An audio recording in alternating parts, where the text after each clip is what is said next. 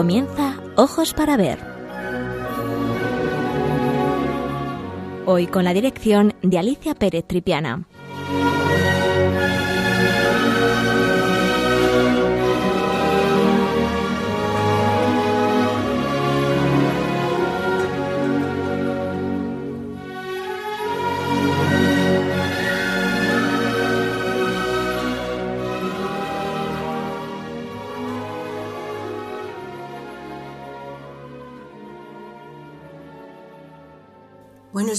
Queridos amigos de Radio María. De nuevo con todos ustedes para hablar de arte. Para el programa de hoy les propongo de nuevo viajar por otra ciudad italiana y así dar por terminado este pequeño periplo por algunas de las ciudades italianas que he tenido la suerte de conocer y que causaron en mí recuerdos imborrables. Como recordarán, en programas anteriores hablé de las ciudades de Rávena y Bolonia, y para finalizar estos rápidos viajes virtuales les propongo hoy la ciudad de Florencia. Para hablar de Florencia, lo primero que debemos referirnos es a la región de la Toscana. Una región mundialmente famosa por su arte, su historia y por la belleza de sus paisajes. El pasado se amalgama con el presente y sus habitantes se sienten orgullosos de su patrimonio, que han sabido conservar durante siglos su entorno y sus tradiciones, en los que reside la eterna fascinación que la, que la Toscana ejerce en visitantes y extranjeros. Un breve paseo por su historia nos ayudará a comprender la riqueza de los maravillosos palacios, iglesias y obras de arte que atesoran sus ciudades, en especial su capital, Florencia. Como decía, la Toscana es rica en monumentos históricos, Muchas de las ciudades que coronan las colinas tienen murallas etruscas. Sus calles están llenas de palacios medievales y renacentistas, y sus ayuntamientos son testimonio de los ideales de democracia y autogobierno. Los etruscos emigraron a Italia desde Asia Menor hacia el 900 a.C., atraídos por la riqueza mineral del territorio que llamaron Etruria. Tras una cruenta guerra con Roma en el 395 a.C., la civilización etrusca sucumbió al imperio romano. En la Alta Edad Media, la Iglesia mantuvo viva la llama del conocimiento durante los años oscuros en el que la Toscana soportó el asedio de tribus teutonas, a las que pertenecían godos y lombardos. Durante el siglo XIII, la Baja Edad Media, la riqueza de la Toscana descansó en las actividades textiles y mercantiles. El contacto con el mundo árabe impulsó de manera radical su economía y ciencia. También fue una época de conflictos de ciudades que luchaban denonadamente para asegurar su riqueza y poder. En el Renacimiento, el dominio de los Medici, la familia de los Medici, fue fundamental para la ciudad que disfrutó de paz y prosperidad. Los acaudalados banqueros y mercaderes levantaron palacios magníficos para sustituir sus antiguos alcázares y costearon la ornamentación de las iglesias, lo que provocó el florecimiento de las artes. Precisamente en el plano artístico es el momento en el que se rompe con ese pasado gótico y se retorna a los valores clásicos. La recuperación de las obras de Platón y Cicerón influyó poderosamente en las inquietudes intelectuales de la época. Sus ideas inspiraron a los humanistas, resaltando el papel del conocimiento y la razón en los asuntos humanos. En épocas posteriores, la ciudad fue transformándose, muchas fueron las guerras entre ciudades italianas y tropas invasoras, pero el germen de la belleza y el humanismo siempre permanecieron en sus raíces. Pasemos a hablar ahora del arte toscano. La Toscana fue cuna de una de las revoluciones artísticas de mayor influencia y duración de la historia. Sus obras maestras surgen con el arte medieval, ingenuo y primitivo, y se extienden hasta el Renacimiento opulento y de belleza clásica. El Renacimiento fue una revolución artística que se extendió por toda Europa a partir del siglo XV. Tiene sus raíces en la Toscana. Escultores y pintores se inspiraron y recrearon los ideales clásicos de la antigua Grecia y Roma. Fueron financiados por mecenas ricos y culto, como la familia de los Medici, la familia de los Sforza, etc. También fascinados por las obras de autores clásicos. Sus modelos representaban desnudos, paisajes, retratos, escenas mitológicas y también de la vida cotidiana. Muchos son los itinerarios y monumentos que podemos contemplar en la ciudad. Nos detendremos en dos obras muy especiales una escultura de uno de los artistas más importantes del Renacimiento, Miguel Ángel Buonarroti, y la obra de un pintor muy conocido y querido por todos nosotros, y del que tenemos dos obras impresionantes en el Museo del Prado. Me refiero a Guido di Pietro, más conocido como el Beato Angélico. Bien, unos momentos eh, para escuchar una bellísima música eh, y enseguida eh, vuelvo con todos ustedes.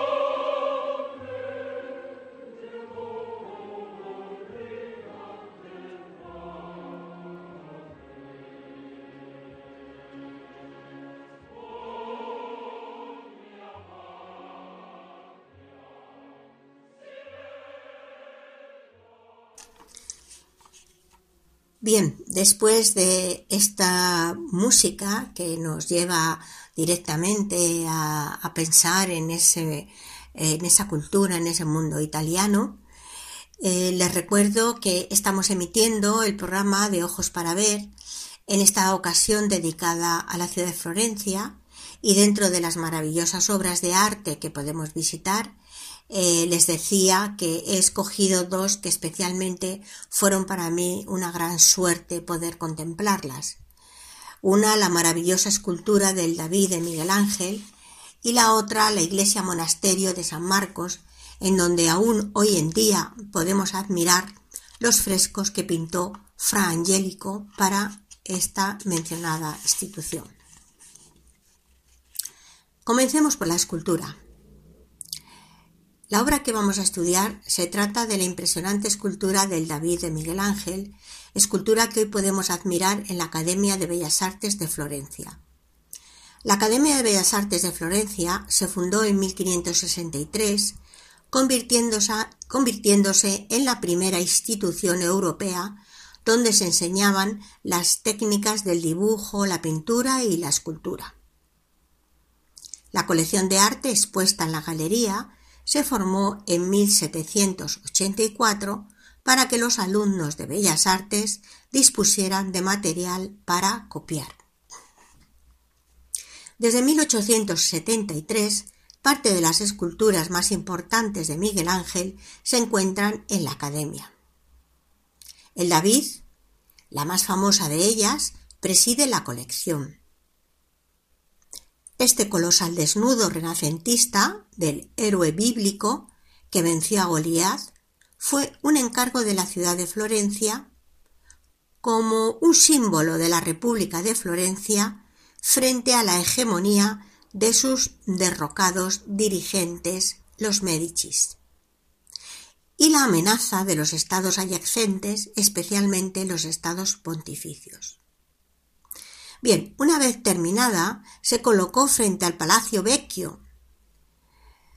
Miguel Ángel la esculpió con 29 años y ya era considerado como el mejor escultor de su tiempo.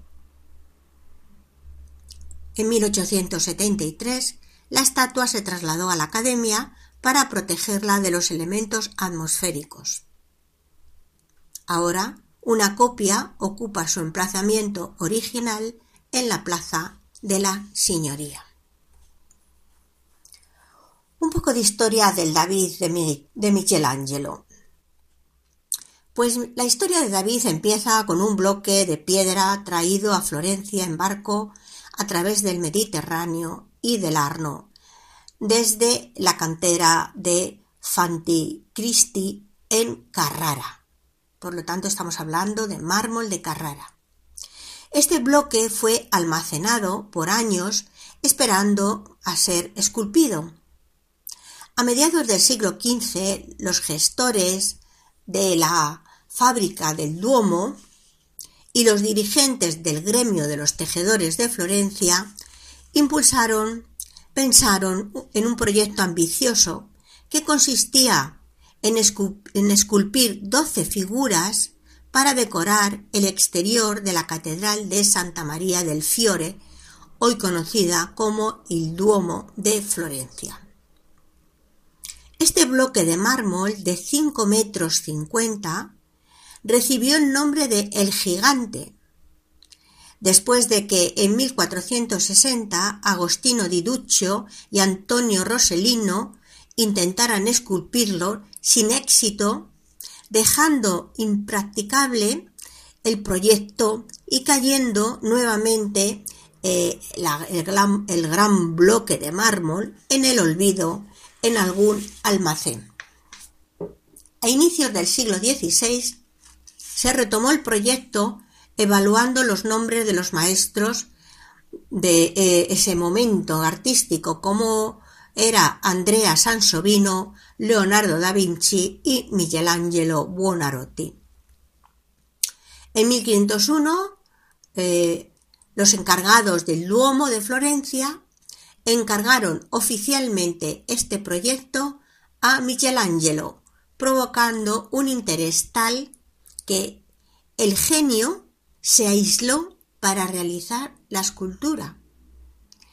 Y se aisló durante cuatro años. Miguel Ángel esculpió el David desde septiembre de 1501 hasta mayo de 1504, dando como resultado final este icono del Renacimiento con un tamaño y unas proporciones de una envergadura descomunal, el David mide algo más de 5 metros de altura y supera las 5 toneladas. El David es considerado la cumbre de la obra escultórica de Michelangelo. El trabajo de preparación de la escultura definitiva incluyó bocetos, dibujos y modelos a pequeña escala de cera o terracota. Miguel Ángel pasó directamente de estos estudios preliminares al trabajo sobre el mármol, sin hacer un modelo de yeso a escala como hacían otros artistas de la época, como Jan Bologna. El David fue esculpido mediante cincel desde distintos puntos de vista, puesto que Miguel Ángel lo diseñó para que fuese admirado desde cualquier punto de su perímetro, de forma diametralmente opuesta a la manera medieval que diseñaban las esculturas para ser vistas exclusivamente de frente. Bueno, mm, vamos a poner otra vez esas notas musicales para relajarnos un poco y empezar a disfrutar de esta bellísima escultura. Enseguida volvemos.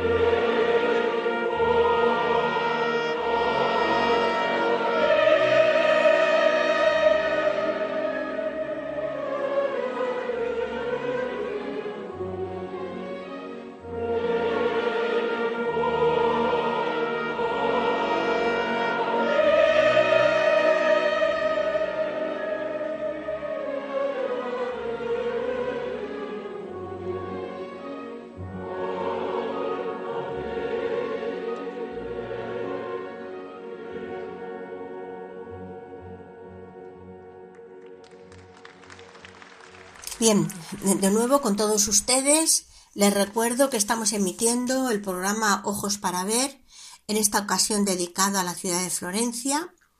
Y dentro de las maravillosas obras de arte que podemos visitar, pues he escogido dos que especialmente fueron para mí una gran suerte poder contemplarlas. Estaba hablando en estos momentos, ante estas notas musicales, la maravillosa escultura del David de Miguel Ángel, que a continuación vamos a describir con mayor detalle. Y finalmente eh, hablaremos de los frescos que pintó Fra Angelico para la iglesia monasterio de San Marco. Pero también antes quiero decirle que si eh, alguno de ustedes desea visualizar las obras, mientras se desarrolla la locución, pueden hacerlo a través de Twitter arroba Radio María.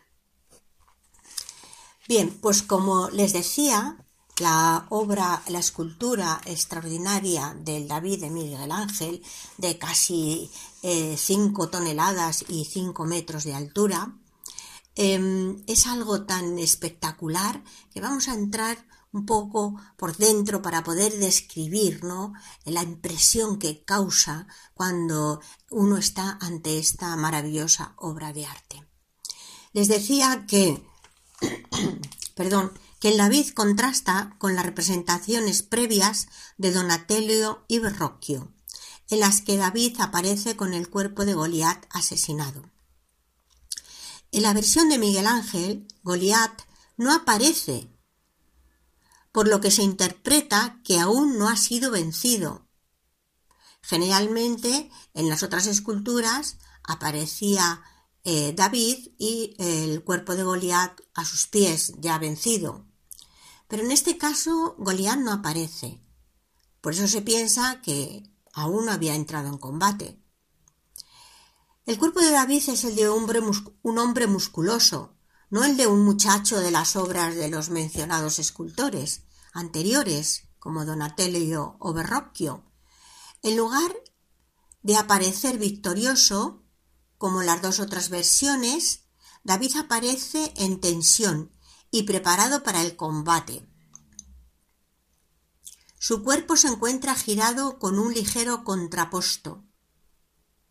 Es decir, la pierna izquierda se adelanta a la derecha, el brazo izquierdo se eleva y se curva hasta que la mano casi toca el hombro, mientras que el brazo derecho se deja caer hasta que la mano toca el muslo. El torso se curva sutilmente. La cabeza mira hacia su izquierda, manteniendo los ojos fijos en su objetivo, con el ceño fruncido. Su rostro evidencia esta tensión contenida esta gran concentración que la apreciamos hasta en las aletas de su nariz, bastante abiertas. El movimiento es contenido, centrípeto, es decir, con líneas de fuerza que vuelven al bloque. La mirada ha sido interpretada en el sentido de que la escultura muestra el momento en el que David ha tomado la decisión de atacar, pero aún no ha comenzado el combate. Vamos a estudiar ahora lo que pensaba Miguel Ángel de cada bloque de mármol. Miguel Ángel creía que en cada bloque de mármol en el que trabajaba existía un alma, una obra latente que él trataba de recuperar. En el caso del David, las múltiples facturas y fallas que tenía el bloque fueron encaminando a Miguel Ángel hacia la forma final de la escultura. El gran hueco que tenía el bloque en su flanco izquierdo origina que la escultura se apoye completamente en el pie derecho, generando el famoso contraposto, contrapostura en la figura y haciendo que la parte izquierda se balancee hacia la derecha. La cabeza de David se gira hacia, su izquierda, mientras que los hombros se escoran hacia la derecha, en sentido opuestos a sus caderas. Esto es lo que en el Alto Renacimiento se conoce como contraposto, y era considerado un símbolo de la escultura antigua, muy apreciado en la época. Recuerden ustedes a los grandes escultores clásicos, ¿eh? como Plasinteles, ¿eh?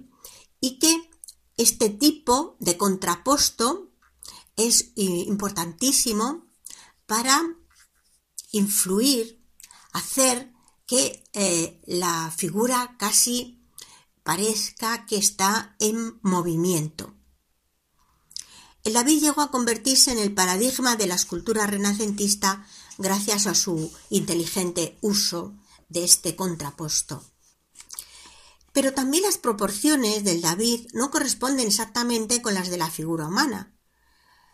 Recuerden ustedes que el canon de la proporción en el mundo clásico era de ocho veces la cabeza, eh, correspondiendo a la totalidad del cuerpo. Pero en este caso lo que hace Miguel Ángel es que la cabeza, las manos y el torso son más grandes de lo estipulado según esas proporciones clásicas. Algunos críticos han visto en, este esta aparente desproporción una muestra del el manierismo, de ese nuevo estilo que empezaba a surgir, eh, que se utilizaba para remarcar los elementos fundamentales de la composición, aunque otra explicación se debería a la ubicación original de la estatua. ¿Cuál era esa ubicación? Pues se iba a colocar sobre uno de los contrafuertes de la Catedral de Florencia, por lo que las proporciones de la escultura deberían aparecer de forma correcta a cierta distancia. Es decir, él va a pensar exactamente desde el punto en el que el observador va a mirar la escultura y desde esa perspectiva adaptar las proporciones de la escultura. También vemos que existe una incoherencia porque el David aparentemente no está circuncidado, a pesar de ser judío, de ser un personaje judío, lo que contradiría la ley judaica. Esta aparente incoherencia ha sido justificada por algunos críticos e historiadores por la visión que tenía el arte renacentista del ser humano, menos ligado a la religión y más a los valores de la belleza. Miguel Ángel, eh, por lo tanto, logra sintetizar el significado de la figura de David en el contexto de la cultura judeocristiana, al tiempo que logra sincronizarlo con los valores renacentistas que subrayan el equilibrio y la ponderación. Suprimir la representación del gigante Goliat en la escena implicaba dirigir la atención totalmente a la naturaleza humana y sus virtudes con las cuales un joven imberbe podría vencer sobre la fuerza bruta de un ser deshumanizado. El mensaje es claro. Lo que importa es la virtud humana. Aquellas que hacen de David un ser cualitativamente humano. No la fuerza. En cambio sí la inteligencia, la ponderación de las acciones y la elevación del espíritu. Por último, la preocupación por su pueblo y el compromiso con los suyos. Ello explica en parte por qué el David de Miguel Ángel se convirtió en un símbolo del Renacimiento. En efecto, el triunfo de la inteligencia y la virtud sobre la fuerza. Encarna los valores propios del humanismo antropocéntrico de aquel contexto histórico. Y no solamente eh, de aquel contexto histórico, sino que hoy en día también desde un punto de vista didáctico, cuando como profesora explicaba en el Museo del Prado el famoso cuadro de Michelangelo Merisi, el Caravaggio, en el que vemos también a el joven David, en este caso con Goliat a sus pies ya uh, muerto, eh, era muy importante para mí el hablar a estos alumnos, estos chicos que veían esta obra y eh, hablarles sobre este tema de que eh, la juventud a través de la virtud y de la inteligencia es mucho más poderosa que la fuerza bruta de, de un ser deshumanizado como el que aparece descrito en los textos bíblicos, que era ni más ni menos que el gigante Goliat. Pero también hay una lectura política del David. Esto lo utilizaban los florentinos, que le dieron esa interpretación. La obra había sido hecha pocos años después de un gran momento histórico de Florencia, puesto que en el año 1494 Florencia se levantó contra la familia de los Medici, cuyo máximo representante en aquellos momentos era Pedro II, el heredero de Lorenzo el Magnífico, pero éste había capitulado frente al ejército francés de Carlos VIII. Los términos de aquella capitulación habían indignado a los florentinos, Así que acto seguido le expulsaron a los Medici y crearon la Segunda República de Florencia. Así, la impresionante obra de Miguel Ángel, que resumía la grandeza humanista de aquella polis, heredera de Dante, Giotto y Brunelleschi, se convertía también en un símbolo de la lucha de la República Florentina contra los dirigentes y los estados adyacentes de la época, los Medici y los estados pontificios. Bien, para finalizar, eh, la reacción frente a la revelación de la escultura, cuando la escultura se mostró en 1504, pues los miembros que, de la sacristía que le habían hecho el encargo eh, les provocó tal asombro que la consideraron demasiado perfecta para continuar con la idea original de ponerla en la catedral. Para decidir dónde iba a ir colocada la nueva obra, Cumbre del Renacimiento, crearon un comité de 30 miembros, incluyendo artistas del calibre de Leonardo da Vinci y de Sandro Botticelli, para decidir su, nuevo, su nueva ubicación. La estatua fue entonces colocada en el corazón político de Florencia, en la Plaza de la Signoría, frente a la entrada del Palacio Vecchio, donde estuvo hasta 1873.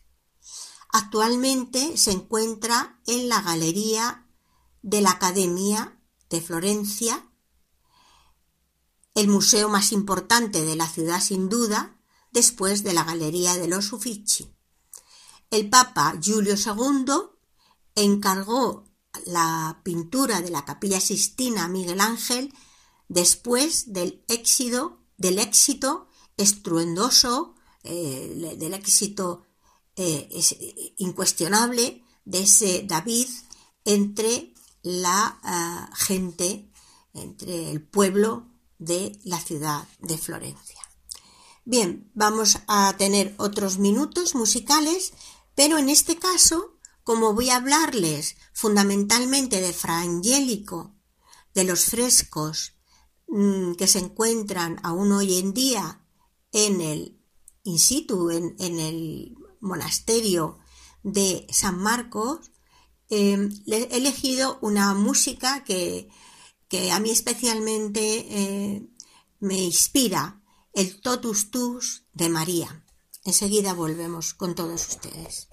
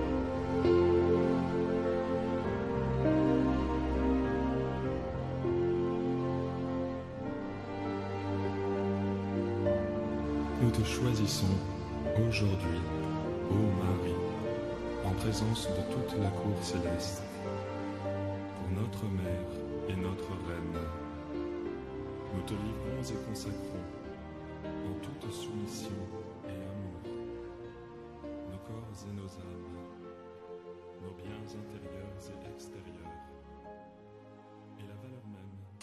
Bueno, de, de nuevo con todos ustedes. Les recuerdo que este es el programa Ojos para Ver, que hoy estamos estudiando algunas de las obras eh, más interesantes que hay, eh, que podemos ver en la ciudad de Florencia. Eh, hay tantas obras maravillosas, tantos lugares en Florencia que es difícil, pero bueno, yo hoy les acabo de hablar de esa escultura del David de Miguel Ángel, que a mí me, realmente me impresionó tanto.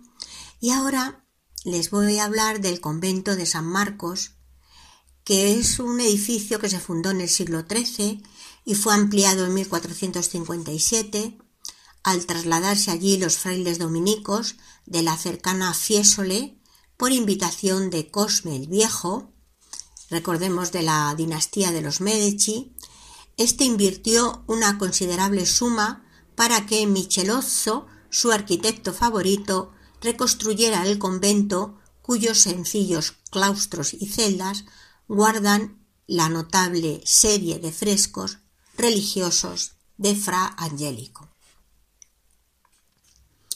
El convento dominico de San Marcos de Florencia alberga la más importante colección de obras de Fra Angelico, con el aliciente, además, de que las mayorías de ellas están conservadas in situ, es decir, en el lugar para el que el artista las concibió. Son pinturas murales, es decir, pintadas al fresco. Sepamos algo más sobre este pintor. Nacido Guido di Pietro hacia 1395, a este artista se le conoce como Fra Angelico o Beato Angelico, porque aunque cuando ingresó en la orden dominica adoptó el nombre de Fray Giovanni da Fiesole, tuvo temprana fama de santo, si bien no fue beatificado hasta 1982 por San Juan Pablo II. Fra Angelico pintó y realizó múltiples retablos para su propia orden y para otras también desde el convento de Santo Domingo da Fiesole. Su intervención en San Marcos se debió al propio deseo de Cosimo el Vecchio, el Viejo, patrocinador de una remodelación, como ya hemos visto, total del complejo eh, monasterio, el complejo del monasterio y la iglesia, bajo la dirección arquitectónica de Michelozzo. Un trabajo pictórico que se concretó en dos etapas, una entre 1438 y 1445. Todos estos años fueron dedicados a la decoración del convento y también eh, la segunda parte entre 1445 y 1455 eh, la compaginó con trabajos eh, en otros lugares porque fue llamado dos veces a Roma uno por el Papa Eugenio, una, en una ocasión llamado por el Papa Eugenio IV y otra por el Papa Nicolás V, conservándose la decoración de la capilla llamada así Piccolina, su labor en, en, en la capilla de San Briccio, de Orvieto, también es muy importante, y alguna pintura sobre tabla. Su labor en San Marcos se, se concretó en el retablo de la iglesia, hoy desgraciadamente desmontado, el famoso Calvario en la sala capitular, los frescos en las celdas y otros cinco frescos más en los pasillos del convento. Vamos a intentar eh, ponernos en situación donde eh, podemos encontrar esas pinturas. En la, primera planta del edificio nos encontramos con las primeras celdas. Se accede eh, a ellas a través de un corredor y de una eh, escalera. En la crujía baja norte se desarrollan en torno, eh, se desarrollan en parte en la crujía baja norte y también en torno a la crujía superior. Ubicadas a ambos lados de un pasillo central, siendo las dos más cercanas a la iglesia, las dos celdas más cercanas a la iglesia, las utilizadas para Cosimo el, Viejo, para sus retiros espirituales, y otras celdas muy parecidas a esta que era algo especial precisamente porque era para el gran Medici, em, tenía también, y al estar también muy cerca de la iglesia, eran ocupadas por gente muy importante. Gente muy importante como por ejemplo Savonarola, ¿eh? recuerden ustedes que fue prior de este convento desde 1491, un personaje que a todos nos suena controvertido que terminó en la hoguera por herejía. También allí eh, estuvieron personajes muy, muy importantes. Pero, sin embargo, hay otra zona de, de esta, en estas crujías, en estas zonas nortes, que se distinguen, se distinguen claramente de esa otra parte más pública, diríamos. Esta zona estaría destinada exclusivamente para los frailes dominicos. Y Fra Angélico era muy consciente de ello y de a quién se dirigía y no, y no cuenta lo mismo en unas obras que pinta para esa zona más noble, diríamos, que la que pinta para los, las celdas más humildes de los monjes. Aquí hay una búsqueda consciente eh, de un tratamiento cromático más suave, más mensurado, sereno, en escenas que buscan acompañar al fraile en su recogimiento y meditación, de ahí que no sean representaciones evangélicas, sino de devoción. Un matiz que se aprecia incluso en las escenas de la Pasión de Cristo, que tienen un tratamiento icónico en vez de narrativo. Diríamos que van más directamente al núcleo fundamental que a lo que es la propia narración. Aunque el maestro dio las trazas de todas las escenas, en ellas aprecian cambios en la calidad dependiendo de la intervención mayor o menor de su taller. Pero hay una obra que desde luego llama la atención, que está justo frente a las escaleras de su vida, que es la Anunciata, la Anunciación, una de las más famosas obras del maestro, realizada entre 1440 y 1450, con una composición muy similar a la pala anterior del mismo tema, conservada en el Museo del Prado. Recuerden que al principio del programa les dije eh, cómo en el Museo del Prado afortunadamente tenemos dos obras maravillosas de, de Fra Angélico. Bien, pues eh, es nuestra queridísima Anunciación, que por cierto ya saben ustedes que en los últimos tiempos ha sido rehabilitada y ha quedado absolutamente magnífica por esa técnica extraordinaria con la que pintaba y los materiales que utilizaba el Beato, pues eh, es muy parecida. Hay algunas diferencias que a continuación vamos a ver. Eh, ese momento de la Anunciación Em, está ambientado en un sencillo y elegante pórtico de columnas con capiteles corintios y jónicos. Naturalmente mucho que ver con el momento arquitectónico, mm, por ejemplo, de Michelozzo, que era el que eh, en aquellos momentos, recuerden, había hecho la reestructuración del monasterio. Pues este sencillo y elegante pórtico se abre a un jardín cerrado por una valla alusión al Hortus Conclusus, símbolo de la virginidad de María, y tras la que se ve un bosque, pero con la escena reducida. Si recuerdan la del Museo del Prado, sí que vemos a Adán y Eva en el momento que son invitados a abandonar el paraíso, pero en este caso no se ven a ninguno de estos personajes, solamente se ve ese maravilloso jardín con esa valla haciendo alusión a ese Hortus conclusus. Frangélico no quiere que mm, nuestra atención se distraiga en nada y invita, eh, como les decía, a lo más importante, que en estos momentos es la anunciación, como el arcángel San Gabriel comunica a María que ella es la elegida. Las figuras destacan por su monumentalidad y por la tranquilidad espiritual que desprenden con un humilde gesto de aceptación y respeto de la Virgen. Justo en la base de la obra, a la altura de los ojos del espectador, se sitúan las palabras de la Anunciación, y debajo hay una inscripción con un recordatorio de oración para todo el que pasara por allí.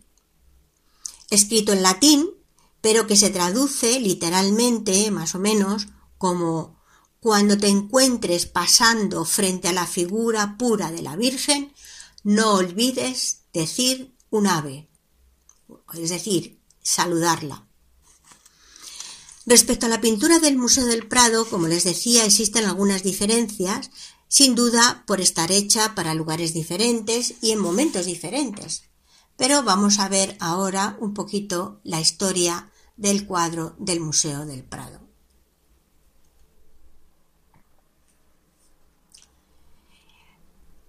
¿Cómo llegó este cuadro al, al museo? Pues vamos a ver la historia.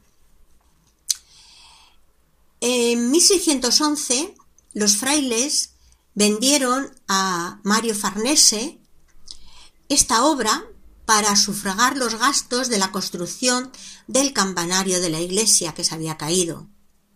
Poco después este príncipe italiano la envía como regalo al valido del rey Felipe III, el duque de Lerma.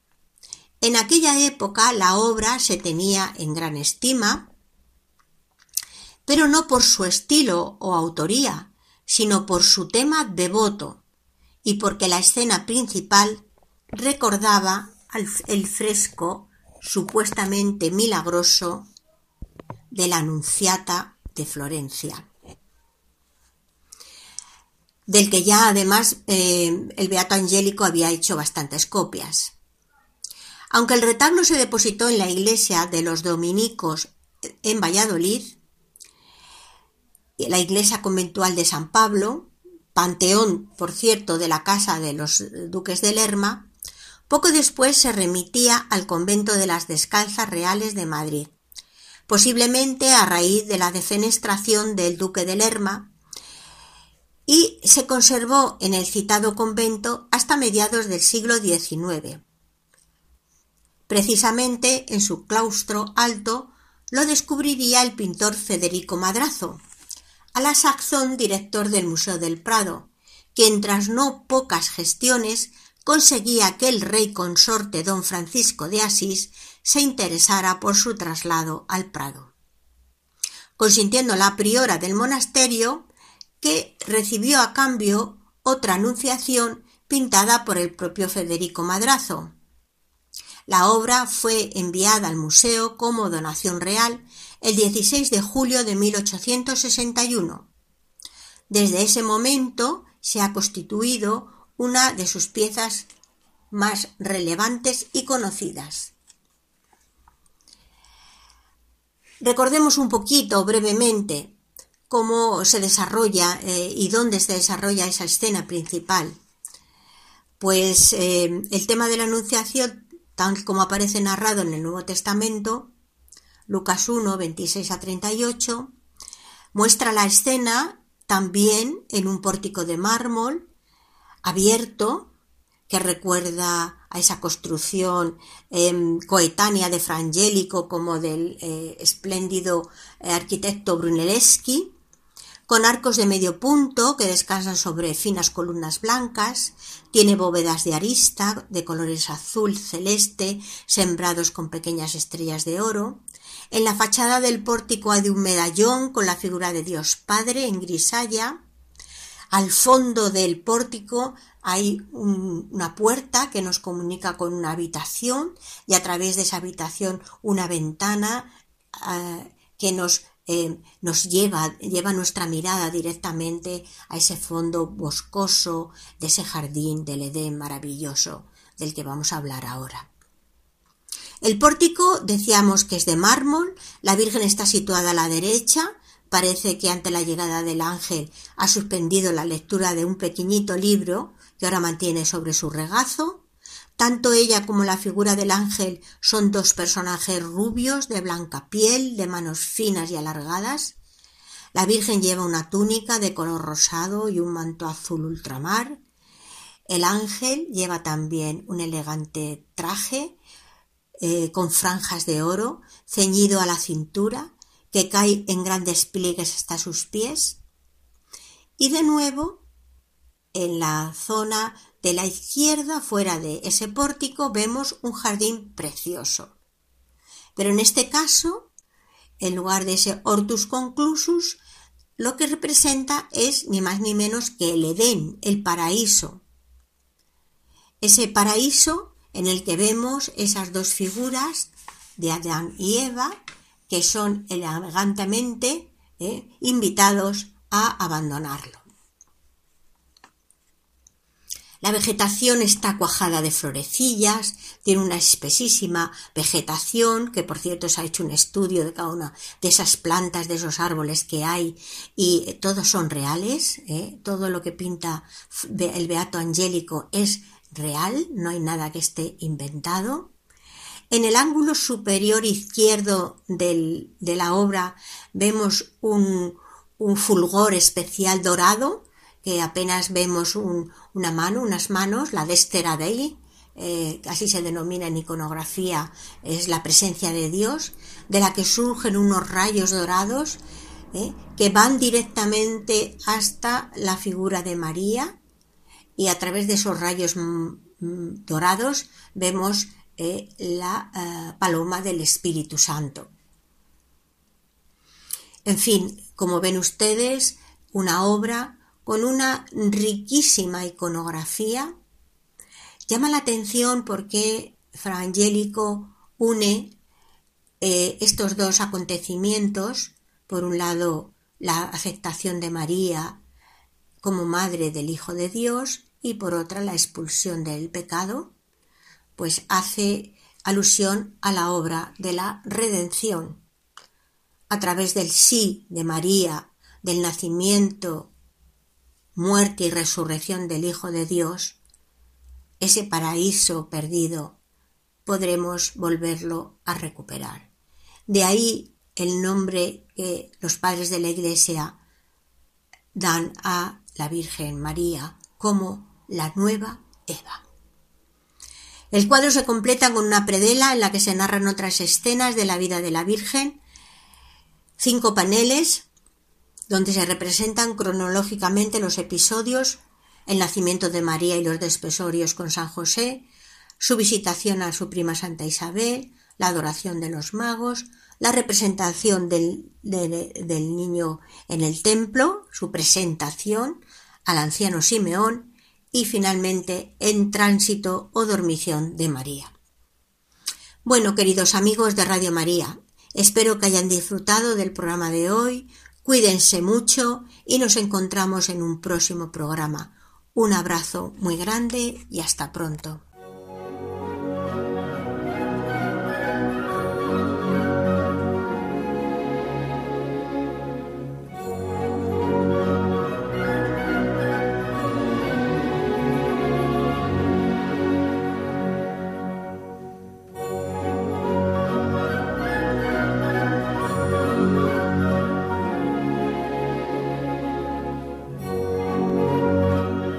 Escuchado en Radio María Ojos para Ver. Con la dirección hoy de Alicia Pérez Tripiana.